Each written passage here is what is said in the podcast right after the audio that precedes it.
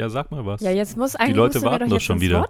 Ja, aber normalerweise Ja, bin ich doch mir an dieser jetzt. Stelle. Ja, und das habe ich Ja, doch jetzt okay. gerade auch gemacht. So, Folge, Okay. was passiert hier? Ja.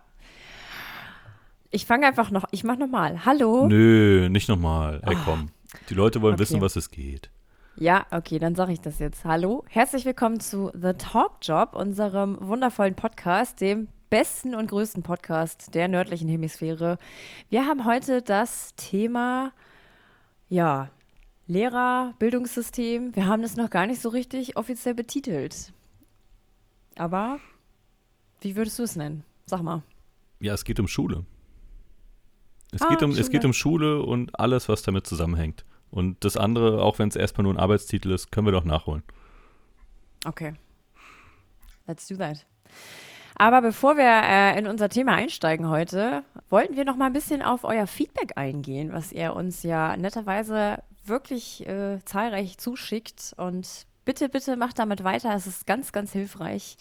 Und äh, ja, Piven hat jetzt das hat jetzt auch schon was dazu zu sagen. Ja, und es wird euch wenig überraschen. In dem Fall hat Christina es natürlich falsch anmoderiert. Mal wieder. Und zwar kommt das Feedback diesmal tatsächlich eher von uns aus eigener Sache. Es, sie hat recht mit dem, was sie sagt. Es kam tatsächlich schon einiges an Feedback von euch zurück und vielen Dank an der Stelle auch nochmal dafür. Wir werden das jetzt jedes Mal in der Sendung, wenn wir uns eins der Feedbacks raussuchen und ähm, dagegen argumentieren, warum das nicht stimmt. Und heute geht es aber um was, was tatsächlich stimmt. Und zwar geht es heute um die Soundqualität unserer Gäste. Es ist ja so, dass wir versuchen natürlich in dem Podcast euch eine möglichst gute Qualität zu bieten. Aber natürlich ist es so, dass wir das nur für uns beide ähm, garantieren können. Wir können, wir haben jetzt am Anfang nicht die Möglichkeit, mit den ganz großen Superstars zu sprechen. Das ist so. Und natürlich hat jetzt auch nicht jeder das super High-End-Mikro bei sich zu Hause rumstehen. Und dadurch kann es natürlich sein, dass unsere Gäste manchmal eben auch mit einem Headset mit uns sprechen und eben mit den Dingen arbeiten, die sie zur Verfügung haben, was in unseren Augen auch am Anfang ganz normal ist. Natürlich ist es für euch dann manchmal ein bisschen blöd, weil die Qualität darunter leidet, aber wir versuchen auch das mit der Zeit zu optimieren, aber arbeiten jetzt erstmal mit den Mitteln, die uns zur Verfügung stehen. Und ja, in dem Sinne, mehr kann man dazu an der Stelle gar nicht sagen, oder? Nee, ich glaube auch. Aber ich habe ein äh, Feedback bekommen, dass äh, jemand uns sehr unterhaltsam findet und uns gerne beim Putzen hört. Also da habe ich mich ein bisschen gefreut. Auf jeden Fall. Es ist schön, dass wir, dass wir schon im Alltag der Leute angekommen sind. Nicht überraschend, aber dennoch schön. Ja, wollen wir dann mal vielleicht mit dem eigentlichen Thema anfangen? Kennst du es denn noch? Ja, Schule. Also Gut, ist gut. bei mir halt auch ist bei mir halt auch schon eine Weile her. Abi habe ich 2007 gemacht. Aber ich habe trotzdem, ich habe jetzt eine kleine Anekdote. Die passt auf jeden Fall auch sehr gut. Ja, ich bin gespannt. Die passt auf jeden Fall auch sehr gut in die Corona-Zeit, weil ich glaube, heute würde man es durchaus anders machen. Und zwar war das irgendwie siebte, achte Klasse oder so. Wir hatten Musikunterricht und es ging um Instrumente in einem Orchester und das Thema waren Blechblasinstrumente. Und in unserem Musikraum gab es eine Tuba und unser Lehrer, der meinte, ihr könnt die ja mal ausprobieren. Und dann sind also 30 Schüler nacheinander nach vorne gegangen und haben in Oh. diese Tuba gepustet. Die vielleicht mal mit so einem Ärmel so ein bisschen abgewischt. Die, die Spucke vom Vormann, aber ansonsten hat da erstmal schön jeder dran rumgeschlabbert. Ähm, ja, also so, so, unter anderem so war Schule halt früher. Das würde man heute wahrscheinlich anders handhaben. Ernsthaft? Das ist das Erste, was dir einfällt, wenn du an Schule denkst? Die Spucke mit 29 anderen Mitschülern zu teilen? Das war, ja, aber ich meine, das war ja dann auch schon irgendwie prägend. Ja, und das Abi hast du ja scheinbar trotzdem irgendwie geschafft. Ja, eben. Also, naja, hast du keine Anekdote aus der Schule, die dir einfällt, die irgendwie unterhaltsam ist, die man gerade zu Corona-Zeiten nicht mehr so handhaben würde? Na, ganz ehrlich, das hätte ich auch vor Corona-Zeiten nicht so gehandhabt. Hm, ich war tatsächlich eher ein unauffälliger Schüler, aber ich habe es geschafft, in der letzten Schulwoche überhaupt, bevor ich meinen Abschluss dann gemacht habe, äh, den Schulfernseher zu zerstören. Und ja, das war eine reife Leistung auf jeden Fall. Meine Mutter hat sich sehr gefreut, da nochmal für bezahlen zu dürfen. Mhm. Hast du nochmal einen guten Eindruck hinterlassen? Ja, noch besser, als er vorher schon war. Ja, ja, ja. Also einen passenden Eindruck. Nicht wahr? Ja, ansonsten, nee, habe ich nicht so viele Sachen aus meiner Schulzeit zu erzählen. Aber nichtsdestotrotz finde ich, dass Schule sich ganz schön verändert hat in meinen Augen. Also so zumindest was die Herausforderungen angeht, habe ich manchmal das Gefühl. Ich war ja eine Zeit lang auch als Nachhilfelehrer tätig. Und wenn ich so gesehen habe, was hm, mein Nachhilfeschüler damals leisten musste, er war, als ich ihn übernommen habe, in der neunten Klasse. Und wenn ich mir so angeguckt habe, was er so leisten musste für eine 3, da habe ich mir damals gedacht, okay, da hätte ich damals locker eine 5 für gekriegt. Mhm. Wie siehst du das? Hast du da auch schon welche Erfahrung? Doch, das Gefühl habe ich Ich habe übrigens nie Fünfen gekriegt. Das will ich auch noch kurz dazu sagen. Aber ja, bitte. Ah ja, okay. Ich natürlich auch nicht. ja, das Gefühl habe ich auch, wobei ich habe nie, ich habe, ich selber habe nie Nachhilfeunterricht gegeben. Und ich habe vor allem immer gehört, dass das Abitur in Hamburg auch generell einfacher ist angeblich als in Süddeutschland. Also dass wir sowieso schon irgendwie einen Vorteil hatten, weil wir nicht so, weil wir nicht so schlau sein mussten oder nicht so fleißig. Ja, von daher kannst du das wahrscheinlich besser beurteilen als ich. Aber ich, also insgesamt würde ich weil sagen, ich ja aus ich Süddeutschland komme. Nee, weil du mal Nachhilfelehrer warst. In ah, Süddeutschland? Du musst dich jetzt mal ein bisschen konzentrieren hier. Ich bin verkadert, nicht du. Bei mir ist das ein Dauerzustand. Ja, okay. Es läuft durch meine ah, Venen. Okay. That's my secret. I'm always hungover. Also insgesamt, insgesamt würde ich sagen, habe ich eigentlich eine ganz gute Erinnerung an meine Schulzeit. Vor allem auch an einzelne Lehrer, die mich wirklich positiv, nachhaltig positiv beeinflusst haben und irgendwie auch geprägt haben, in welche Richtung ich mich entwickle. Also es gab auch, es gab auch ein paar und Tröten. Doch sitzt du jetzt hier. Ja, ja, ja. Wo bin ich falsch abgebogen? Naja, ich meine, meine Schulzeit ist aber schon eine Weile her. Danach ging es eigentlich nur noch bergab. Aber wir hatten natürlich auch so ein paar Trötenlehrer. Zum Beispiel unseren Französischlehrer, ich nenne ihn jetzt mal Herrn Daniel. Hm. Und man muss dazu wissen, gedacht. Ja, man muss dazu wissen, äh, ich war in einer sogenannten Medienklasse und das heißt, wir haben alle einen Laptop bekommen und das war ein, quasi ein Versuch der Stadt Hamburg, der wurde an sechs Schulen durchgeführt. Der ging von der siebten bis zur zehnten Klasse, um zu gucken, wie sich äh, Medien also insbesondere Computer in den Unterricht einbeziehen lassen. Und Herr Daniel hatte wirklich da gar keinen Bock drauf. Der hatte zwar eine Schulung, wie man jetzt Word, Excel, PowerPoint und so weiter bedient, aber der hatte da einfach keinen Bock drauf. Der wollte lieber klassischen Unterricht machen mit Schreibheft und, äh, und Lehrbuch und ähm, hat sich sehr schwer getan mit der Technik. Und er hat zum Beispiel auch immer, wenn er am Beamer was gezeigt hat und er hat seinen Cursor nicht sofort gesehen, dann hat er einfach die Maus auf den Tisch geknallt. Hat auch immer richtig aggressiv am Ende des Unterrichts seinen Laptop zugeknallt. Also ich meine, die Dinger waren halt damals richtig teuer. Die waren jetzt natürlich leistungsstark entsprechend von 2000, äh, wann habe ich denn da angefangen mit dem, naja, Anfang 2000er. Ja, aber Herr Daniel das ist mir schon jetzt sehr, sehr sympathisch. Ja, aber warte, der, der ist dann irgendwann gar nicht mehr zum Unterricht gekommen. Oder hat halt gesagt, hat die Stunde eröffnet mit, ja, wer jetzt keinen Bock hat, ähm, hier mitzumachen, der kann auch rausgehen. Der hat jetzt einfach Pause. So. Und ähm, das ist halt auch einfach eine richtig gute Einstellung, wenn du so Teenager hast, die sowieso schon vielleicht schwierig zu erreichen sind, wenn du denen dann sagst, ja, ich werde mich auch nicht um euch kümmern, das könnt ihr mal vergessen. Und er war auch derjenige, zu dem wirklich ausnahmslos alle Lehrer wollten beim Elternsprechtag. Und er ist einfach nicht aufgetaucht. Cooler Typ auf jeden Fall. Und ich meine, am Ende sollte er recht behalten, ja. Ich meine, dieses Internet hat sich ja nie Hab wirklich durchgesetzt. Gesagt, alle Lehrer wollten zu ihm, alle ja. Eltern wollten mit ihm sprechen. Ja, also das sind so Fehler. Du, wollten alle Eltern mit ihm sprechen. Oh, ja, sowas, du brauchst dich ja nicht mehr verbessern. Sowas schneide ich auch gar nicht mehr raus. Die, die Zuhörer haben sich dran gewöhnt. Aber so, so komische Wortverdreher kommen ja eigentlich nur von dir, die dann keinen Sinn mehr ergeben. Ja. Ich lassen, bin hier die Schlaue. Lassen, la, lassen wir das so stehen. Ah, aber wie war das denn bei dir so, mal abgesehen von den Lehrern und den Zensuren? Was, was war übrigens dein Lieblingsfach? Das wüsste ich jetzt gerne mal. Oh, das war immer Musik und darstellendes Spiel später in der Oberstufe. Darstellendes Spiel war das einzige Fach, in dem ich 15 Punkte hatte. Und zwar über mehrere Halbjahre hinweg. Das Fach haben wir nicht mal gehabt. Ah, ja, und ich hatte dann meine Leistungskurse in Englisch und Deutsch. Das hat mir auch sehr viel Spaß gemacht. Aber darstellendes Spiel war wirklich mein absoluter Favorit. Tja, also Musik glaube ich dir zwangsläufig ja noch. Ähm, das hört man ja am Ende der Sendung immer ganz gut. Aber Englisch und Deutsch hätte ich jetzt nicht so erwartet, muss ich sagen. Hört man ja auch irgendwie in der Sendung. Also ich, ich finde, ich kann mich äh, ausgesprochen, ausgesprochen eloquent ausdrücken. Aber ich muss ja hier ein bisschen auf Sendungsniveau kommen, ne? Ja, dann lassen wir dir doch deinen Glauben.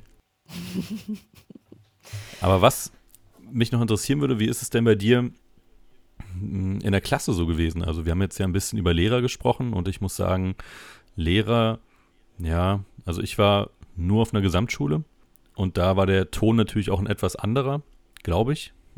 Und bei uns hatten es manche Lehrer, glaube ich, auch wirklich sehr, sehr schwer. Manche haben sich auch sehr schwer gemacht. Äh, ich kann mich noch an einen Lehrer erinnern, der hatte einen großen Schlüsselbund und einen riesigen Radiergummi. Aber von dem Radiergummi, das war immer so eine urbane Legende der Schule. Er hat immer erzählt, er hat den. Und das ist so ein tschechischer Radiergummi, der mal irgendwie riesen, riesengroß war, so fett wie ein Ziegelstein. Und der, den wirft er, wenn er schlechte Laune hat. Ich habe den nie fliegen sehen. Aber den Schlüsselbund, den habe ich mal fliegen sehen. Und Boah, ich bin das der ist doch Meinung, eigentlich fast noch gefährlicher.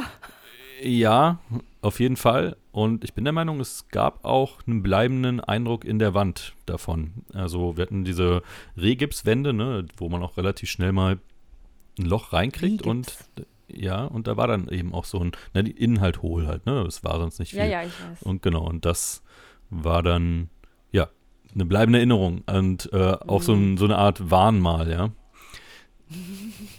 Hat, glaube ich, nicht immer was gebracht. Also ich glaube, den, das Spielchen musste mit jeder Klasse, die er, bei der er angefangen hat, immer wieder von vorne beginnen. Aber wenn er es einmal gemacht hat, dann hat man es ihm dann eben auch geglaubt. Aber wie war es mit deiner Klasse? Ich meine, es gibt ja immer so ein klassisches, mh, immer so klassische Rollen in so einer Schulklasse. Ja, da gibt es den, äh, den Klassenclown, dann den Alpha. Und äh, war das bei euch auch so aufgeteilt oder war das bei euch alles ein bisschen durchmischter? Ja, also ich, ich hatte, ich hatte halt viele Stationen in der Schulzeit. Also Achso, ich deine hab Rolle kenne ich.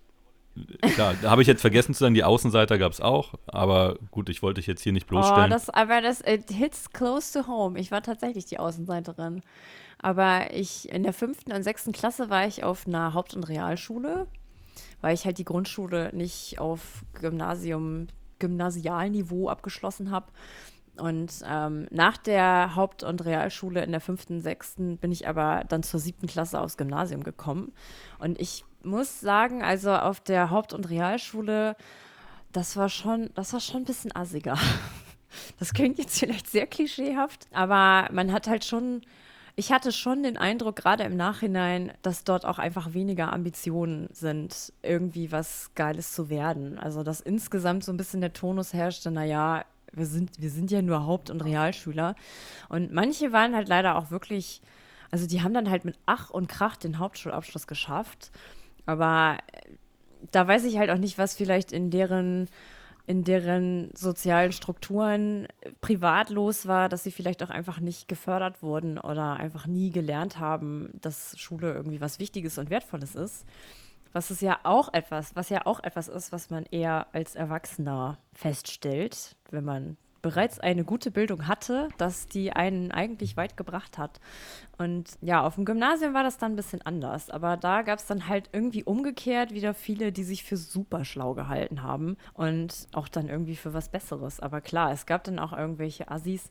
Also ich glaube, gerade diese Medienklasse, die hat halt auch die war halt sehr interessant, aber irgendwie gefühlt auch für Leute, für Schüler, die die es normalerweise nicht mit dem Gymnasium versucht hätten. Also die hatten so gerade eben das gymnasiale Niveau erreicht. Und ich glaube, wenn es diese Medienklasse nicht gegeben hätte, hätten sie sich trotzdem für eine Realschule entschieden. Aber weil es halt diese Laptops gab, sind sie dann, sind sie dann aufs Gymnasium gekommen und waren da aber eigentlich auch nicht so gut aufgehoben. Also, weil das ist ja halt dann es ist ja vielleicht teilweise ein anderes Tempo, ein bisschen anderes Lernniveau und wenn dir das schwerfällt, da mitzuhalten, dann machst du ja auch einfach keinen Spaß. Mhm. Ja, und ich war die Außenseiterin richtig, richtig lange.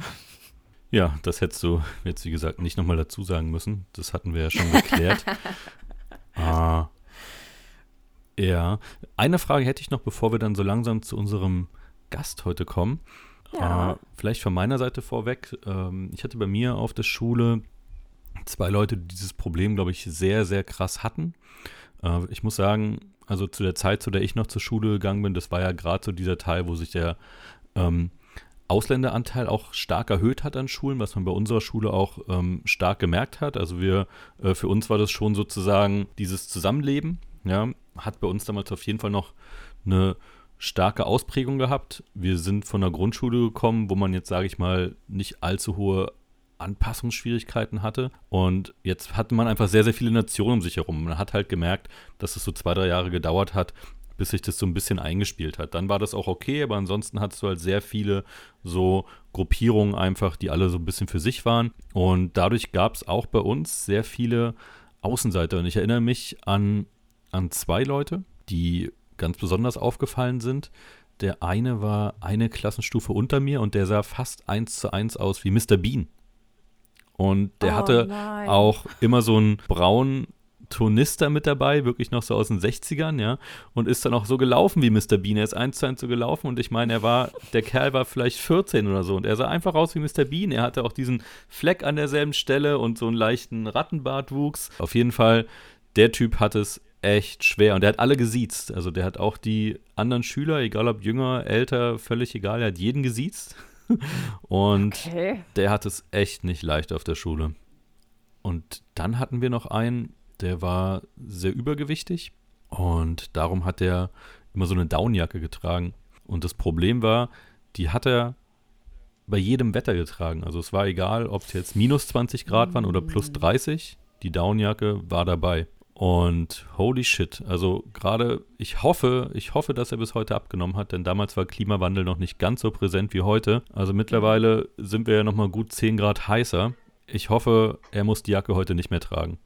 Oder ich hoffe, er kann mhm. sie überhaupt noch ausziehen und sie ist nicht an ihn gewachsen. Oh, aber das tut mir richtig leid, dass er das Gefühl hatte, er muss sich verstecken. Ja, aber das ist ja leider ein Problem. Das ist nämlich genau das, auf was ich ja. hinaus will mit meiner Frage. Wie präsent war Mobbing in deiner Schule? Ich meine, du warst jetzt, sage ich mal, vom Bildungsgrad eine Stufe über mir. Mm, also zumindest schultechnisch. Und da würde ich jetzt mal davon ausgehen, du hast es ja auch schon angedeutet, dass das Niveau äh, nochmal ein bisschen anders ist. Aber war Mobbing da genauso Thema? Gab es da so ein, zwei Leute, die es auch richtig schwer hatten? Oder wart ihr da alle doch so ein bisschen besser miteinander oder seid ihr ein bisschen friedlicher miteinander umgegangen? Mm, also ich muss sagen, Mobbing gab es auf jeden Fall. Und auch fieses Mobbing. Also Mobbing ist ja nie nett, aber ich würde sagen auch schon wirklich doll extrem, auch dass die Lehrer nicht so richtig wussten, was sie machen sollen. Ist, glaube ich, auch schwierig für einen Lehrer, da das, das Richtige zu tun. Und ich habe irgendwann, ich habe ja die 11. Klasse wiederholt. Und als ich dann in die, quasi in die Stufe unter mir kam, das waren ganz andere Leute und da gab es Mobbing eigentlich gar nicht mehr oder noch so ein bisschen, aber nicht so extrem. Also ich hatte schon das Gefühl, dass es gerade auch mit meiner Schulklasse, mit diesen Leuten, die auf diese Laptops so geil waren, dass es damit irgendwie zusammenhing. Aber das ist halt auch nur meine Erfahrung. Also ich kann jetzt nicht sagen, ob es pauschal mit dem Bildungsgrad und ja, mit dem Bildungsgrad zusammenhängt, aber ich hatte schon das Gefühl, in der neuen Klasse sehr viel besser anzukommen aufgehoben zu sein. Also ich habe mich da viel, viel wohler gefühlt. Und am Anfang war ich natürlich irgendwie traurig, dass ich die 11. Klasse wiederholen muss, aber am Ende war das, ich würde sagen, das war das Beste, was mir passieren konnte, weil ich einfach so gute Menschen irgendwie kennengelernt habe. Also ich fand das dann gar nicht mehr schlimm und war froh, dass ich meine alte Idiotenstufe los war. Ja. Also viele sind dann ja auch irgendwann abgegangen. Also nach der neunten und nach der zehnten waren es natürlich schon mal ein ganzer Schlag weniger. Und irgendwann irgendwann wird man ja auch selbstsicherer. Also ich bin dann irgendwann in die Schulband gekommen und so weiter und habe festgestellt, oh, das macht richtig viel Spaß und ich habe jetzt hier was gefunden für mich, was ich kann und ich weiß, dass die das nicht können und das kann mir aber scheißegal sein, wie die das finden, weil ich mache das jetzt einfach so. Aber so weit muss man ja auch erstmal kommen. Also äh, ja, ich würde sagen, Mobbing ja, aber nach meiner Erfahrung irgendwie, ja, hängt es schon irgendwie so ein bisschen mit dem Bildungsgrad zusammen, weil ich glaube, in der Oberstufe gab es das eigentlich gar nicht mehr. Da hat einfach jeder sein Ding gemacht und Leute haben sich gegenseitig in Ruhe gelassen und wenn die sich halt nicht mochten, dann war das halt so. Aber da wurde dann nicht Ja, mehr. danke nicht für deine irgendwie was Antwort. Großes draus gemacht. Hm? Ja, danke. du hast ja jetzt in einem Nebensatz erwähnt, dass du dir nicht sicher bist, ob du die Frage pauschal beantworten kannst. Und es wird dich sicher wenig überraschen, dass es mich wenig überrascht hat. Aber genau dafür habe ich mich um einen Gast heute gekümmert, der das wahrscheinlich sehr gut machen kann. Denn sie ist tätig an der Schule und zwar als Lehrerin. Und ähm, ja, ich weiß gar nicht, wie, äh, wie soll ich dich ankündigen? Ja, hallo. Ich stelle mich erstmal vor. Ich denke, am einfachsten wäre es und dabei fühle ich mich, denke ich, auch am wohlsten, wenn du einfach sagst, du, Frau Lehrerin. Okay, muss ich mich melden, wenn ich eine Frage habe? Ja, mit Klopfzeichen bitte. Okay, dann habe ich viel rauszuschneiden. Aber ja, dann, dann machen wir das so. Aber du weißt schon, dass das unsere Sendung ist hier, ne? Ja, mal gucken. Ich glaube, ich mache sie heute zu meiner. Oh je. Ja, dann hi. Also erstmal schön und äh, danke, dass du dir die Zeit genommen hast, Frau klar. Lehrerin. Ja, dann, du hast es ja schon gehört, Christina konnte mir keine ausreichenden Antworten geben. Aber ich, ich würde sagen, wir fangen mal mit einer ganz einfachen Frage an, die wahrscheinlich wenig, wenig überraschend ist. Äh, ja, wie hast du dich denn überhaupt dazu entschieden, Lehrerin zu werden? Es ist ja schon ein Beruf, sage ich mal, der so ein bisschen polarisiert. Ja, es gibt Leute, glaube ich, die darin eine gewisse Faszination zu finden, Wissen weiterzugeben, aber dann gibt es auch viele, die davor einen sehr großen Respekt haben und sagen, hey, wie soll ich so eine Klasse überhaupt, ähm, wie soll ich überhaupt die Autorität ausstrahlen, so eine Klasse eben auch vernünftig beschulen zu können. Also ich glaube, der Beruf wird sehr unterschiedlich angesehen. Was hat dich dazu bewegt, den Weg zu gehen? Mhm, okay. Ich muss dazu sagen, ich hatte noch nie so einen richtig extremen Berufswunsch. Das waren so Kinderträume, die man mal hat, wie Tierärztin und so. Aber ich muss ganz ehrlich sagen, über den Beruf des Lehrers hatte ich mir nie so wirklich Gedanken gemacht. Das Einzige, was war, dass ich eigentlich immer gerne zur Schule gegangen bin. Ich war jetzt nicht die Oberstreberin, sage ich vorsichtig, aber ich habe mich dort wohlgefühlt. Ich habe gerne etwas gelernt und ähm, das war einfach ein für mich vor allen Dingen im Abitur so ein Wohlfühlort. Und da dachte ich mir, hm, eigentlich möchtest du dein Leben lang etwas lernen und vor allen Dingen dieses Wissen auch weitergeben. Was kannst du also tun? Entweder gehe ich an die Uni oder ich gehe an die Schule. Und daraufhin habe ich mich entschieden, einfach an die Schule zu gehen. Okay, krass. Da hast du ganz andere Empfindungen gehabt als ich. Ja, klingt auf jeden Fall nach einer äh, guten Entscheidung. Ja, denke ich auch. Ja, jetzt darf Christina mal was fragen. Ach so, oh, aber ich muss erst, warte. Frau Lehrerin, Ja, Christina? darf ich zur Toilette? Das ist deine Frage? Ernsthaft? Nein, das ist nicht meine Frage, nee. Also meine Frage wäre, ich meine, ich habe ja, ein- ich hab ja ein Kind und ähm, frage mich tatsächlich, wie, wie deine Meinung wäre zum Thema äh, Medien im Unterricht. Ich meine, ich habe das ja jetzt selber in Form dieses Versuchs quasi mal durchgemacht, von der siebten bis zur zehnten Klasse, aber danach ging es halt wieder Richtung klassisch Bücher, College-Blog und ähm, vielleicht mal einen Film schauen auf dem, auf diesem, auf dem Fernseher, auf diesem Rollwagen-Ding. Ja, aber ich meine, man kommt ja nicht mehr dran vorbei an der Digitalisierung. Mich würde interessieren, ob du das Gefühl hast, dass das eine, eine sinnvolle Ergänzung ist für die Schule. Weil nach dem, was ich mal von einem ehemaligen Lehrer von mir gehört habe, ist, dass halt auch so Skills leiden, wie lange Texte verstehen, ordentlich schreiben und so weiter. Je mehr die Schüler vor dem Rechner hocken, desto schlechter werden ihre Fähigkeiten, lange Texte zu begreifen und tatsächlich auch sich Sachen zu merken. Also er war so ein bisschen mehr, das geht von der Hand in den Kopf ähm, und man muss es tatsächlich, man muss sich die Arbeit machen und das Schreiben. Deshalb wär, wäre das eine Frage, die mich interessiert. Also wie du zum Thema Digitalisierung im Unterricht stehst. Mhm. Eigentlich hast du ganz viele wichtige Punkte gerade selber schon genannt, die ich so auch nochmal äh, erwähnt hätte. Ja, wichtiges Stichpunkt Ergänzung. Ich muss dazu sagen, ich arbeite äh, an einer Grundschule. Das ist, denke ich, auch nochmal was anderes als auf dem Gymnasium oder in einer Oberschule. Ja, wenn man sich vorstellt, in der ersten Klasse, da müssen die Kinder erstmal ganz andere Fähigkeiten lernen. Und Mhm. gerade kleine Kinder arbeiten besonders noch mit dem haptischen, taktilen. Also sie müssen unbedingt mit allen Sinnen arbeiten. Damit sie das wirklich auch begreifen, was ihnen dort beigebracht wird. Sei es Zahlen oder auch Buchstaben, die werden sie auch anfassen. Insofern finde ich persönlich, und das hat vor allem die Corona-Zeit jetzt ganz eindeutig gezeigt, äh, wo von heute auf morgen ja die Schulen geschlossen haben und das heißt so, zack, macht man alle Digitalisierung. Ergänzend ja, das heißt vielleicht alle zwei, drei Wochen mal in den Computerraum gehen, sofern es denn an den Schulen einen Computerraum gibt, wo dann auch das Internet ja. funktioniert und die ganzen Rechner hochgefahren werden können und nicht alle fünf Minuten wieder abstürzen.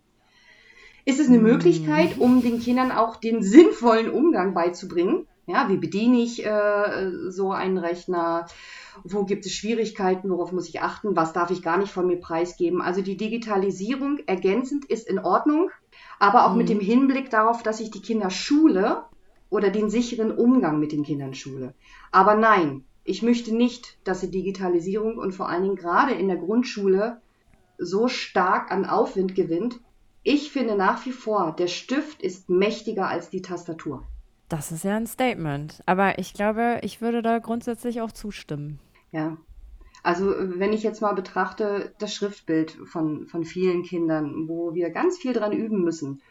Und diese ganz, dieser ganze Motorikablauf, und das ist von der Hand ins Gehirn. Ja, das, was du selber schon gesagt hast, das ist hundertprozentig richtig. Und mhm. klar, Kinder sollen den, den sicheren Umgang mit digitalen Medien oder mit Medien im Allgemeinen lernen. Aber ich finde, in der Grundschule sollen sie hauptsächlich noch mit Papier, mit Stift, mit Bewegung, ja, mit allen Sinnen müssen sie lernen, um damit es wirklich oben im Oberstübchen auch wirklich ankommt und sich verankern kann. Ja.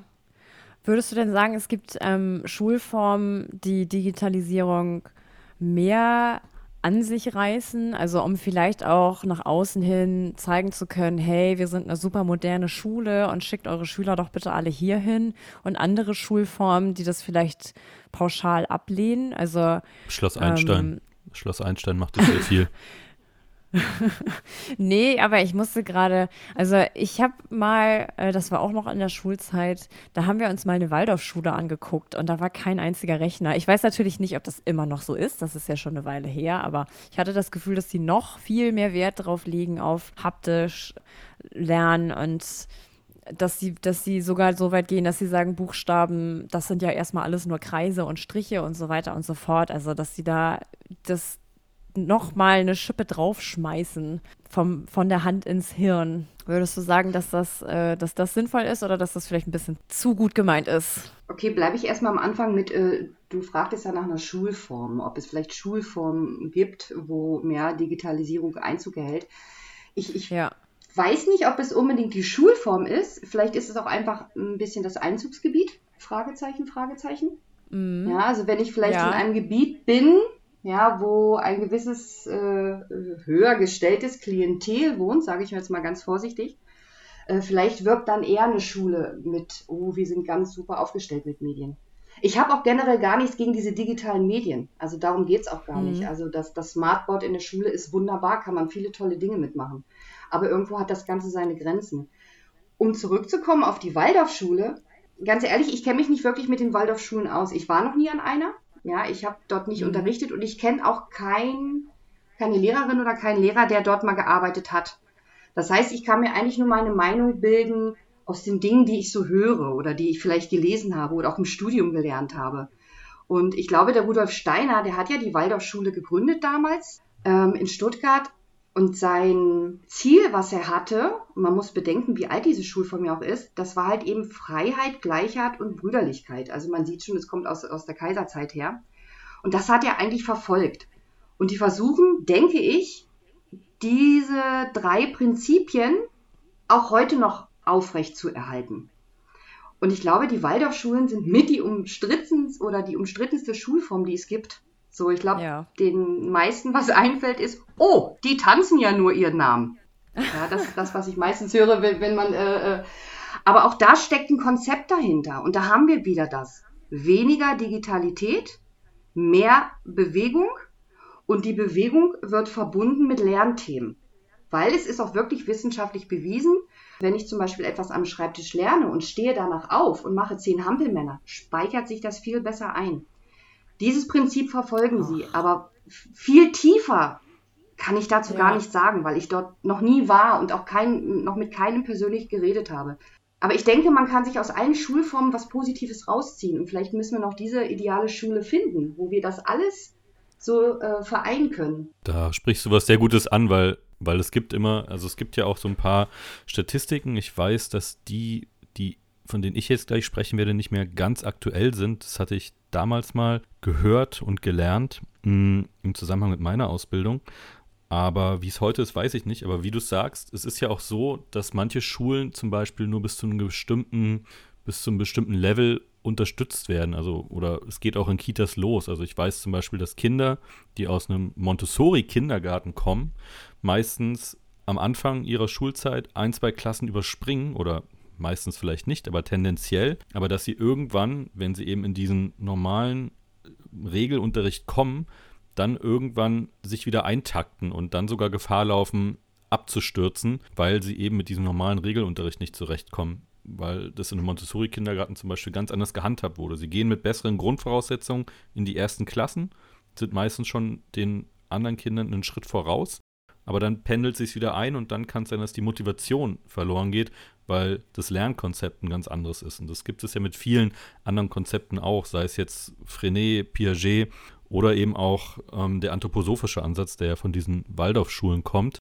Auch da hat man es ja oft. Also wenn man jetzt zum Beispiel auf einer Waldorfschule war und von dem Konzept plötzlich auf eine normale Regelschule gehen würde, wäre die Gefahr auch relativ groß, dass man mit diesem Regelunterricht so nicht zurechtkommen würde und da dann auch mit den sozialen Umständen eben nicht, die in der Waldorfschule auch, glaube ich, nochmal ganz anders gefördert werden, der Klassenzusammenhalt und so weiter. Ja, also wie du sagst, so eine diese eine Schule zu haben, die da vielleicht einfach auf ein Konzept baut, was das alles so ein bisschen sich vereint und das eine Überkonzept sozusagen daraus erstellt, wäre vielleicht gar keine so schlechte Idee. Ja, also ähm, das war schon ein wichtiger Punkt, dass wenn äh, die Schüler von solchen Schulformen an eine normale staatliche Schule, sage ich mal, wechseln müssen. Ähm, hatte ich jetzt bei mir selber noch nicht die Jahre gehabt, aber ich kenne äh, von meiner Tochter eine Freundin, da war das eben so und dort von Erzählung weiß ich, dass sie wirklich größere Schwierigkeiten hatte, sich in diesen Tagesablauf zu integrieren. Ja, weil sie musste zum Beispiel auch wieder lernen, einfach äh, sitzen zu bleiben und ich stehe nicht auf, wenn ich dazu Lust habe.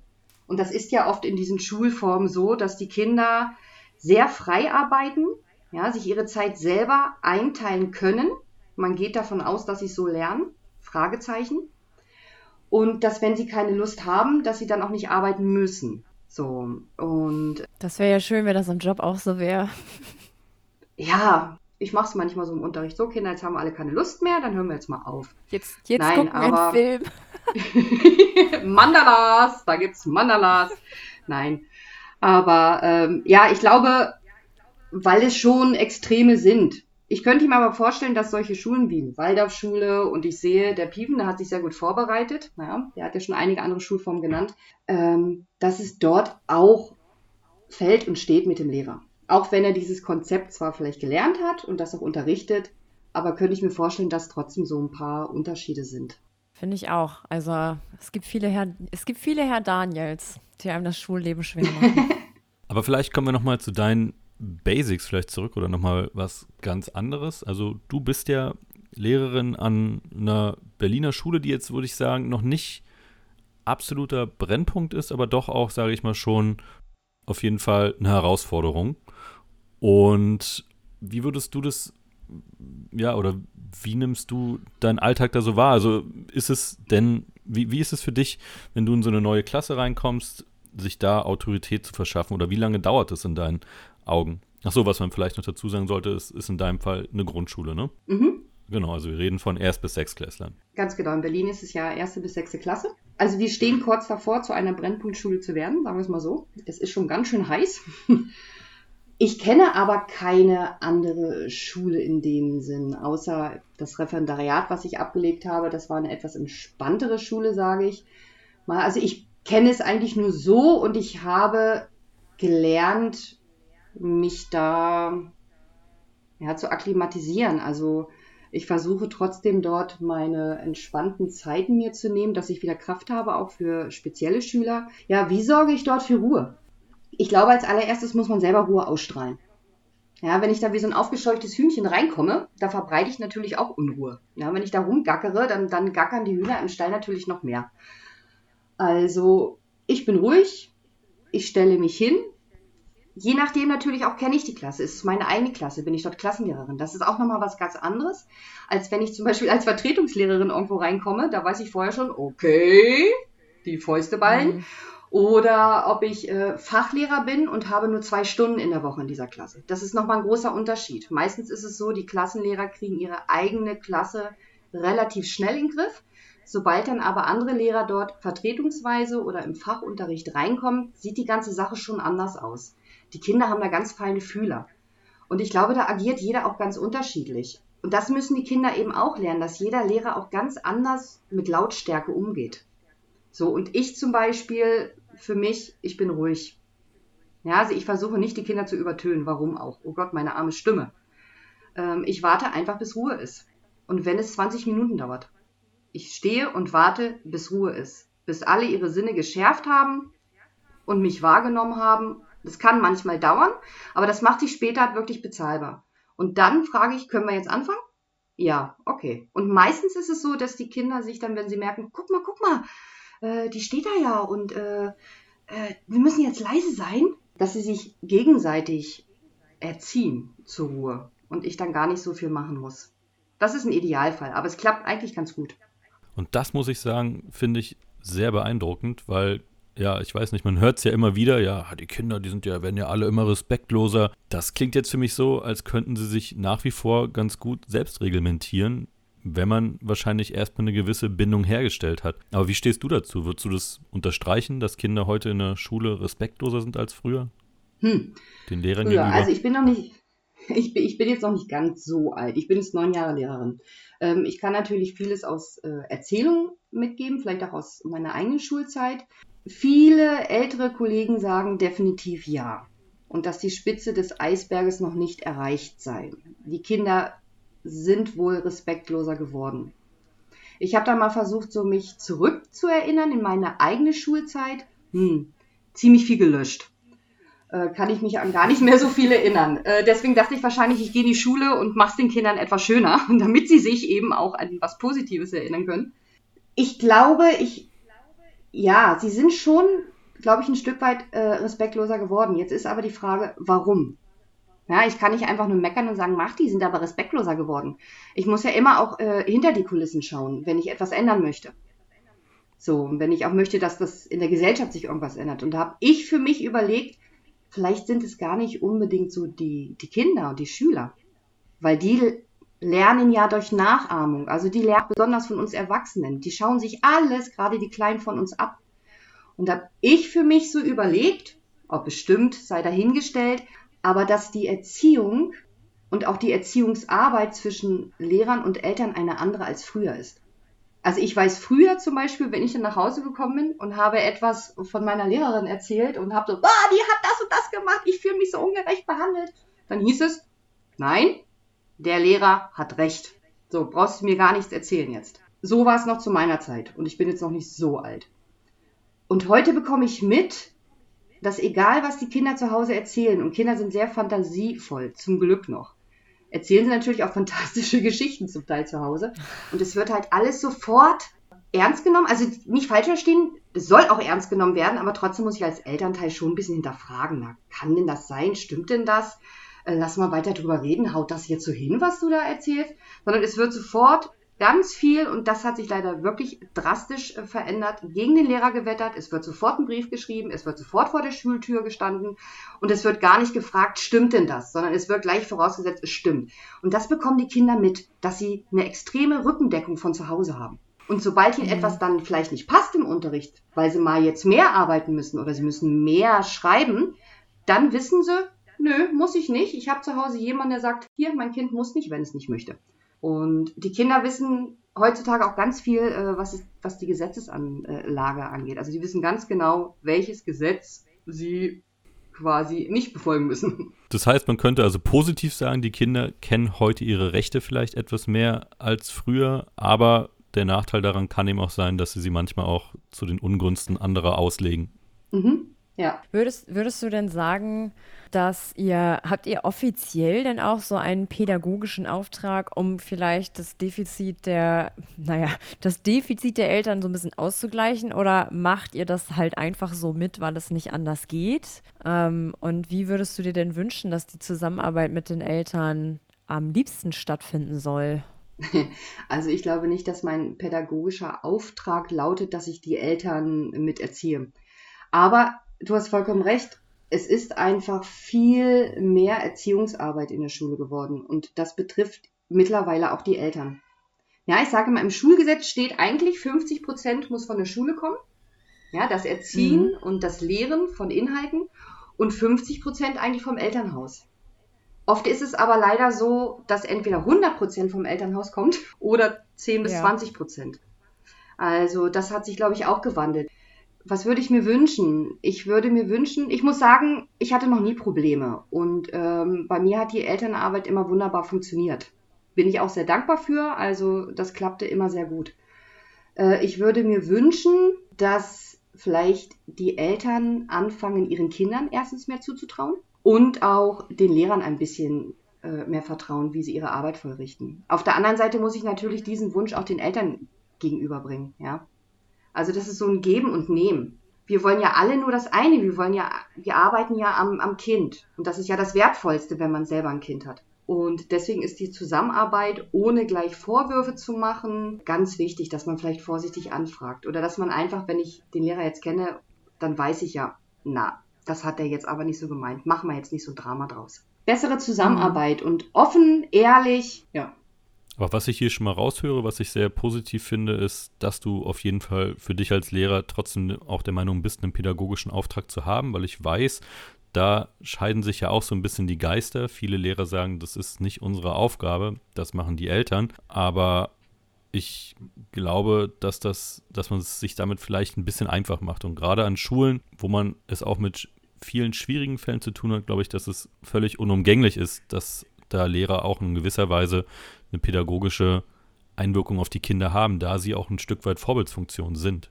Ja, Wie siehst ja du das? natürlich. Gerade, gerade an der Grundschule äh, muss ich meinen pädagogischen Auftrag erfüllen, aber zu 100 Prozent.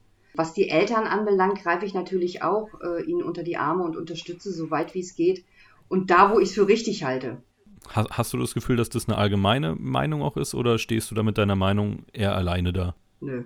Also an meiner Schule arbeiten alle intensivst auch mit den Eltern zusammen. Sogar manchmal zu viel, wo ich dann schon sage, stopp, versucht mal eure Grenzen abzustecken. Auch Eltern müssen von alleine gewisse Dinge tun. Ja, wenn du ihnen alles abnimmst, dann denken die sich, ach super, ich brauche gar nichts machen. Aber kann ich so überhaupt nicht unterschreiben, also gar nicht. Hm. Herzblut, also bei mir arbeiten alle wirklich mit Herzblut und äh, geben sich größte Mühe und nee, vielleicht ist es auch eher äh, am Gymnasium oder an den Oberschulen so, wo die Kinder, die Schüler schon einfach auch älter sind und selber langsam anfangen, für ihre Taten einzustehen, dass dann die Lehrer vielleicht sagen, so, äh, jetzt ist mal ein bisschen Schluss mit der Elternarbeit. Aber an der Grundschule nein.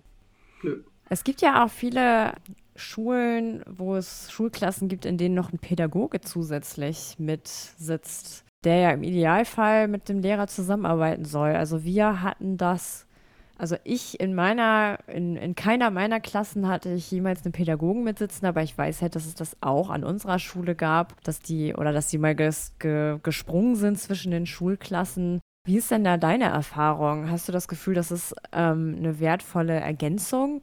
Oder würdest du sagen, es gibt ganz oft unterschiedliche Meinungen. Der Lehrer ist der Meinung, man muss es so handhaben, der Pädagoge ist komplett anderer Meinung, man wird sich nicht richtig einig. Oder auch äh, ein, ein Hierarchiegefälle. Der Lehrer hat dann irgendwie das letzte Wort und der Pädagoge muss sich unterordnen. Also gibt es da, gibt's da Stress, Krach? Wie sieht's aus? Ups, was ist denn da passiert? Und plötzlich ist die Folge vorbei. Hm, einfach so? Wie konnte das denn passieren? Ja, ich sag's euch. Uh, ihr merkt, es ist ein spannendes Thema, aber wenn ihr mal so ein bisschen auf die Zeit schaut, werdet ihr sehen, dass schon wieder gut 40 Minuten ins Land gegangen sind. Naja, beziehungsweise bevor ihr die Folge angeklickt habt, werdet ihr wahrscheinlich schon gesehen haben, wie lang sie ist. Und ja, wir haben uns entschieden, wieder einen Zweiteiler daraus zu machen, mh, mm, denn kein Mensch hört gerne zu lange Podcast und darum haben wir uns dazu entschieden, auch den hier wieder in zwei Teile zu splitten, denn wir haben uns auf der einen Seite gesagt, hey, das Thema ist spannend, da gibt es noch einige Fragen zu, zu stellen, deswegen wollen wir es nicht zu kurz machen, aber wir müssen das ja nicht in einem Guss alles uns anhören, beziehungsweise ihr. Und darum machen wir jetzt hier an der Stelle erstmal Schluss. Und in ja, ein bis zwei Tagen werdet ihr euch dann den zweiten Teil vom Thema hier anhören können. Gut, gibt es nicht mehr so viel zu sagen. Ich bedanke mich mal wieder fürs Zuhören, für die Unterstützung, fürs am Ball bleiben und wünsche euch, ja, was auch immer, einen schönen Morgen, eine schöne Fahrt zur Arbeit, einen schönen Abend oder auch eine gute Nacht. Ähm, aber wie ihr wisst, wie immer hier an dieser Stelle gibt es noch ein kleines bisschen Musik von der nicht weniger kleinen Ukulele und der äh, ja und von Christina. In dem Sinne, vergesst nie, was Ohana bedeutet und dann bis bald.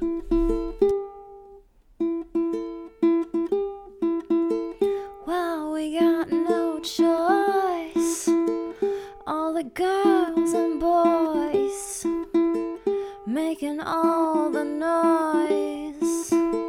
Cause they found new toys. Well, we can't salute you, can't find a flag. If that don't suit you, that's a drag. School's out for summer.